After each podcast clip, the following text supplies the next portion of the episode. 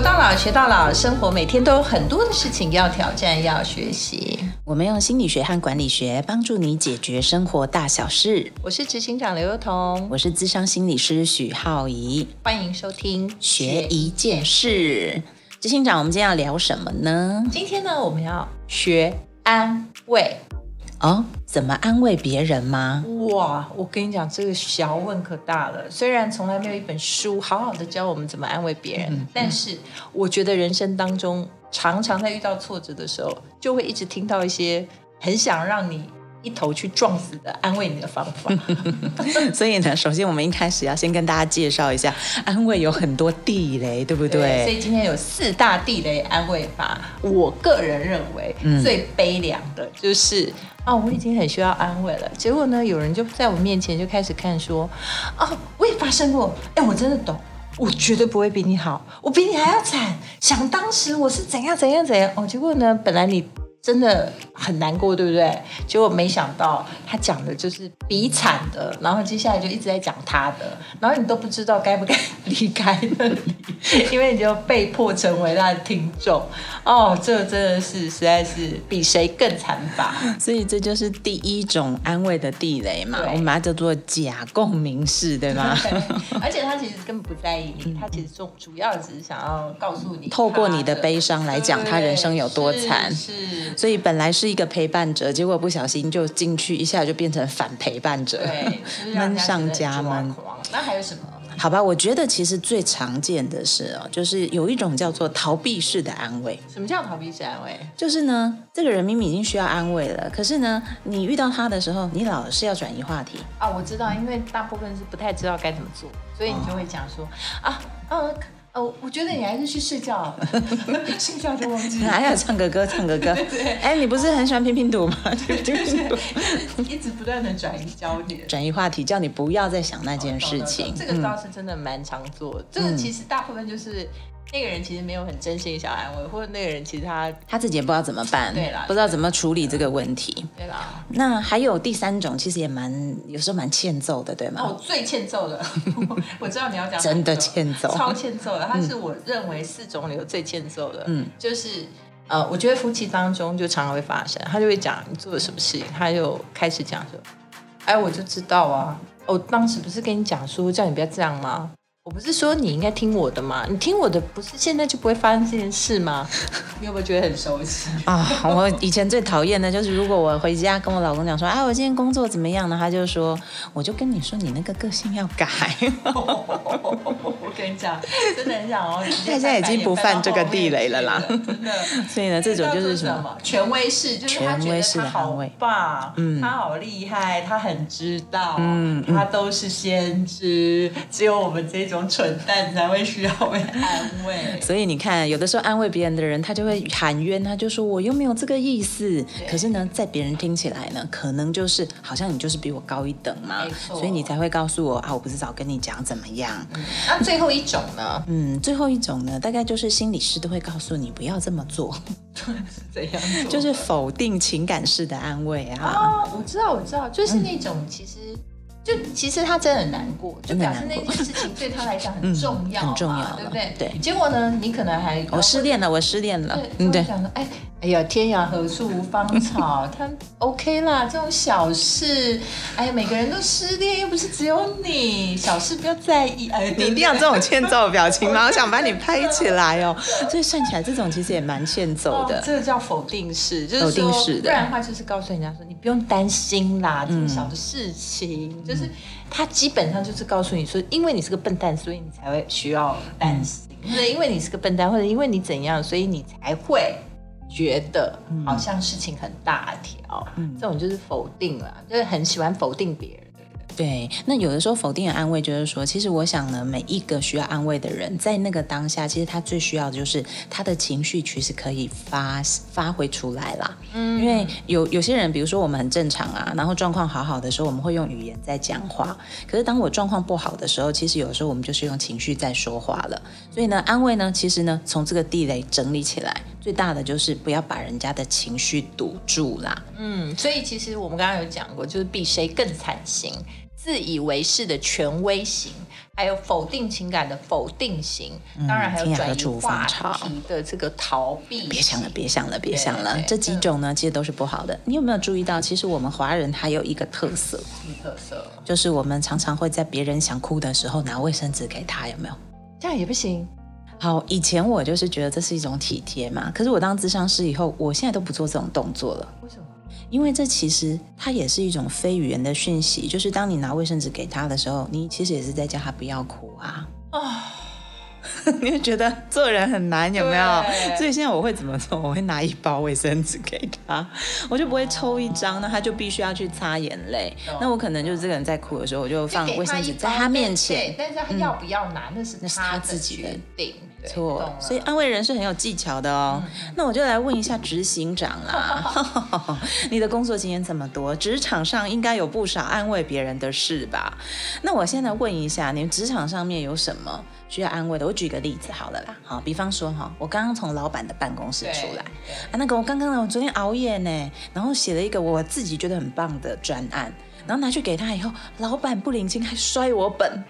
哇！回到位置上，我底下被好被好，执行长要怎么办？哦，我觉得啊，其实，在职场里面踩雷的人很多。嗯，然后呢，抱抱团取暖，然后甚至是负面安慰的人也很多。所以其实呢，我个人认为，其实，在职场里啊，必须先界定一下，你跟这个需要就安慰人跟被安慰的人，你们彼此之间关系是什么？哦，对，比如说，假设刚以刚刚那个情景，假设你们是同一个专案，嗯，那这件事情可能是不是一个人的事，它是一个 team 的事。哦，那我觉得大家就比较好，能够有一个彼此抒发的方式，所以这个彼此安慰，我觉得很 OK。但如果说他是一个人的事，其他人根本搞不清楚他发生什么了吗状对。况是什么的时候，其实有的时候你就要非常的拿捏你跟他之间的关系，因为有的时候或许你们虽然是同事，但你们可能也有业务上的竞争关系啊。哦，其实有一点点竞争意识存在。还。有啊，有一种状况是你可能是被更大的老板骂了，但中间的主管可能他来安慰你的时候，可能你会觉得说他是不是逃避责任啊？嗯哼嗯，所以其实，在职场里要拿捏这种安慰的事情的时候，是需要，尤其在讲话上是非常非常需要注意的。嗯所以我觉得，在我看过比较好好的安慰形式，假设你真的跟他很好，嗯你你们之间除了同事之间，还有那个超越同事之间的这种友谊，我觉得其实呃，比如说带一杯咖啡，嗯或者是默默的帮他承担一些工作啊，或者是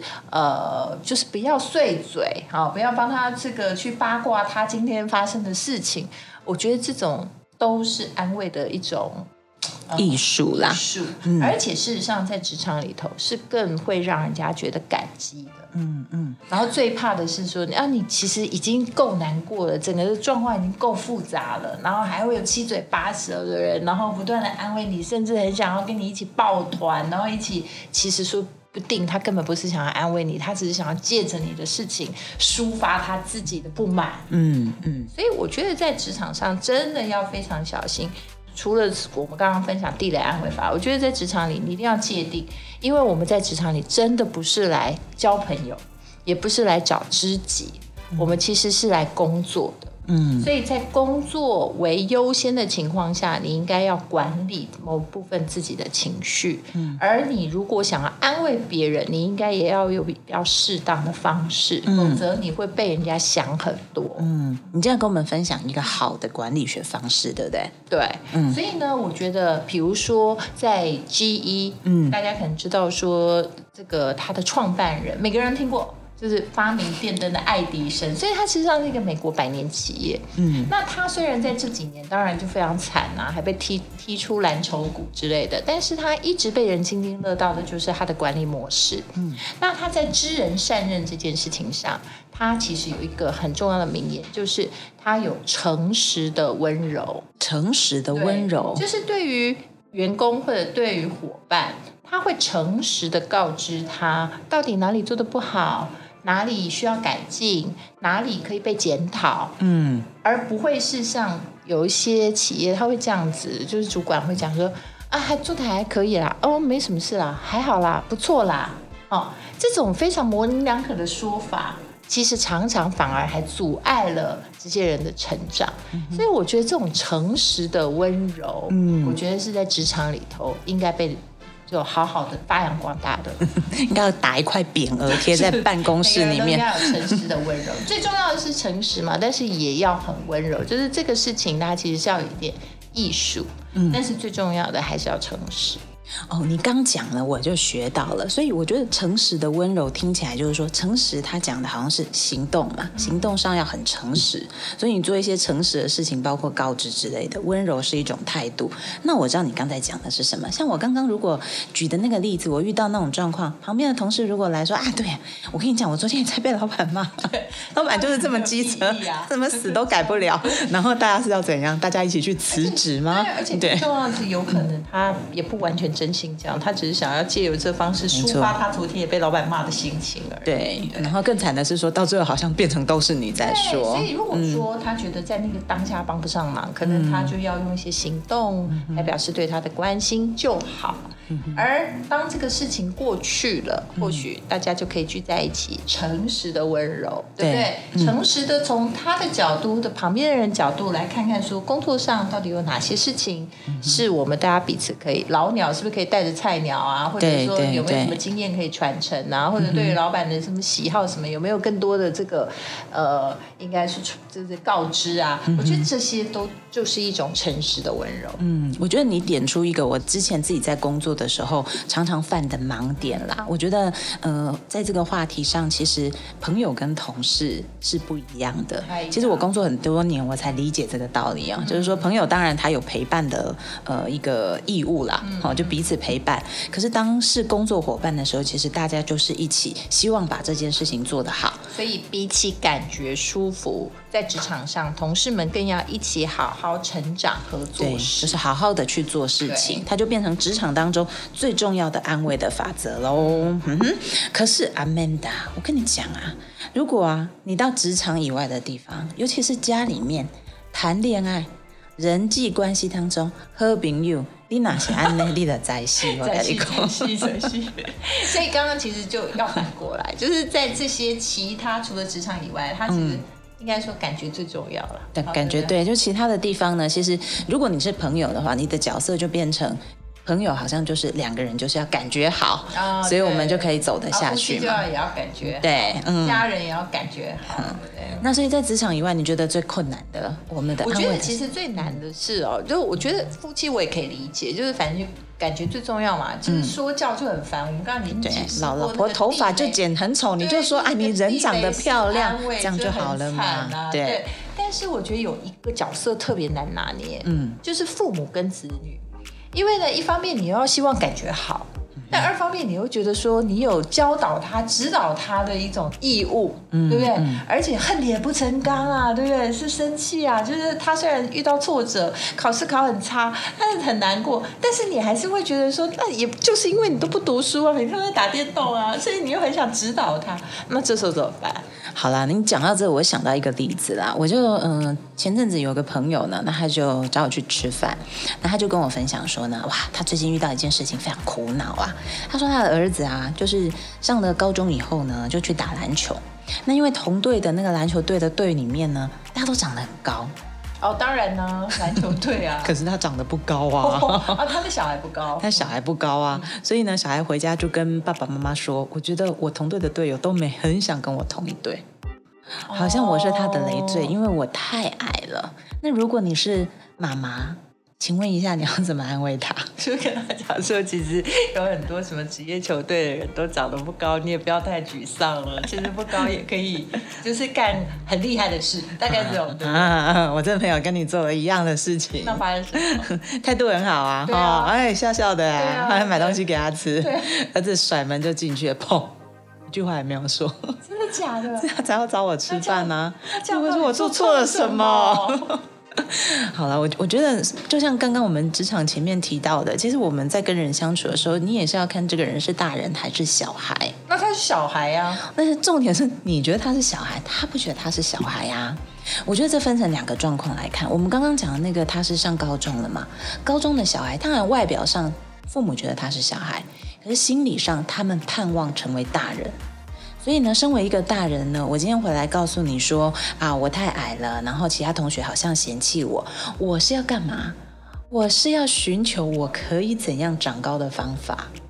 哦，所以其实职场跟家庭也有互通啊。你看，诚实的温柔，你就是不能够掩盖事实，就是说，哎，我跟你讲哦，其实矮的也可以 干嘛干嘛，就是好，所以你们刚刚在讲官话就对了啊。Oh my god！对啊，所以我们第一个当然是按在小孩的立场，哦，那我可能就问他说，那有没有什么需要我帮忙的呀？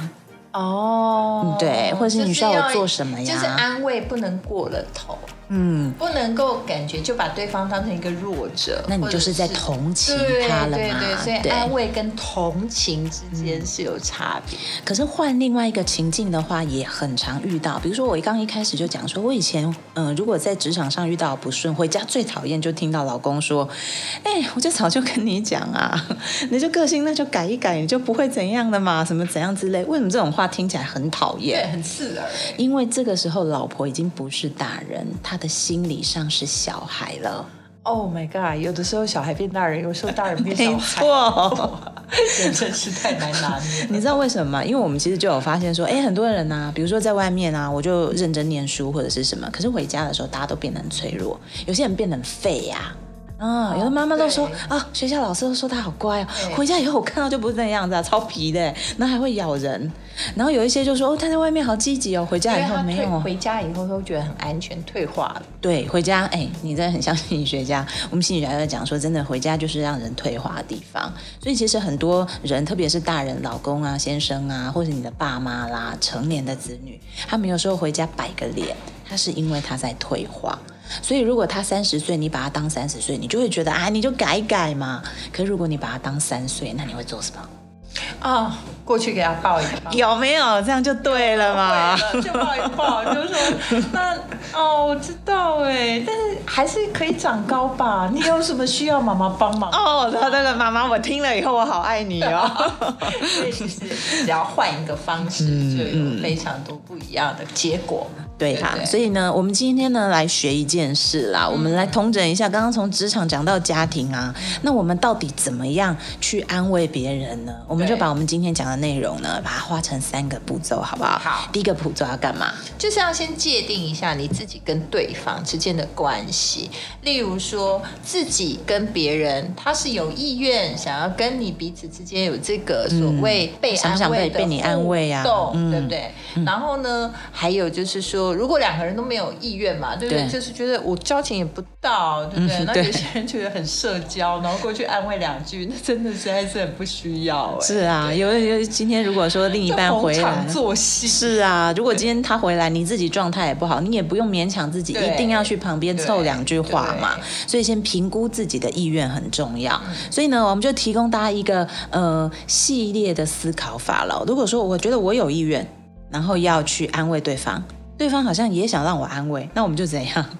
单刀直入真诚对话，真诚对话。而且这个地方就是我们考量，就是可能如果家人，那这个多考量一下，他可能有退化的状态，嗯所以要多把感情面放在前面，嗯对。但是如果说，哎，这个是个职场，在工作上，那我们可能多用行动来表示，嗯但是不要感觉好像很八卦，然后就把这些事情拿来当成碎嘴的题材。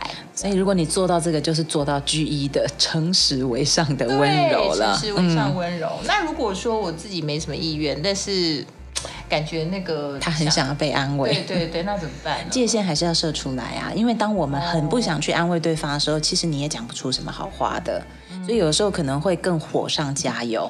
那不如就是说，就像你刚刚说的，给他一杯咖啡放在旁边嘛。就知道说好像我、我还是在你的周围支持着你，但是或许我其实真的想不出什么更好的方法，对，你就不用去硬凑两句了。有时候就会踩到地雷。对，那反过来，如果是别人没什么意愿要被你安慰，可是你很想安慰他，那这通常是自己本人其实也很焦虑的。对，你没有办法去忍受旁边这个人脸臭臭的。对，那我觉得那个必须先回来觉察自己的情绪，对不对？就是说，妈妈跟太太容易这样哎。对，就看到说小孩为什么板这个脸，然后实际上小孩根本不想跟你讲，然后你要一直问，对，越问越不是，我就觉得妈妈很烦呢。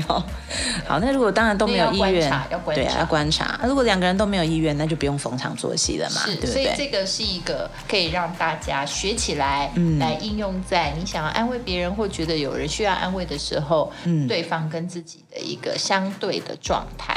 对呀，所以呢，先理解这个状态，然后呢，去理解自己的状态，理解对方的状态，然后最好的一个安慰就是什么？用他需要的方式去安慰他啦。嗯，而且其实呢，真正核心啊，就是陪伴。嗯哼，其实很多的话语，其实都是，然后在安慰的时候，都很容易讲的不得体啦。对，对不对？因为那个退化的人啊，听什么都不愉快，对不对？或者是说正在感情受伤害，也都不愉快；正在被老板骂，也都不愉快。所以其实有的时候，就是真心真诚的陪伴与支持。有时候都是安慰的最高的原则。没错，因为很多的不得体的话呢，其实常常都是因为我们的心里太多焦虑了。所以，我们今天呢，今天的学一件事有告诉大家四个，就是安慰地雷不要碰，对不对？地雷不要碰。嗯。然后呢，我们也告诉大家什么叫做诚实的温柔，对职场安慰的法则，朋友跟同事不一样的。对，然后在私事上呢，可能就是也知道了哦，原来大家在受伤的时候都有退化的倾向，大人跟小孩会翻转的。对，还有最重要的是，我们在安慰的人的时候，一定要设身处地的去想对方可能到底现在需要什么，对吧？然后也提供大家一个表格来做参考，这个表格呢，你可以在 FB 上面可以看得见啦，所以。欢迎上 FB 和 IG 呢，追踪学一件事，你可以看到今天节目相关的资讯哦。每周一晚上八点呢，欢迎大家在 s o n On、Spotify、KK Bus 以及其他各大的 Podcast 平台收听我们的节目，也欢迎大家在 Facebook、Instagram 追踪学一件事。如果你有任何的问题想要我们在节目当中呢来做回答，也可以在粉丝专业上面去丢出你的问题哦。所以今天呢，我们大家一起学安慰，所以学一件事，下次见，拜拜。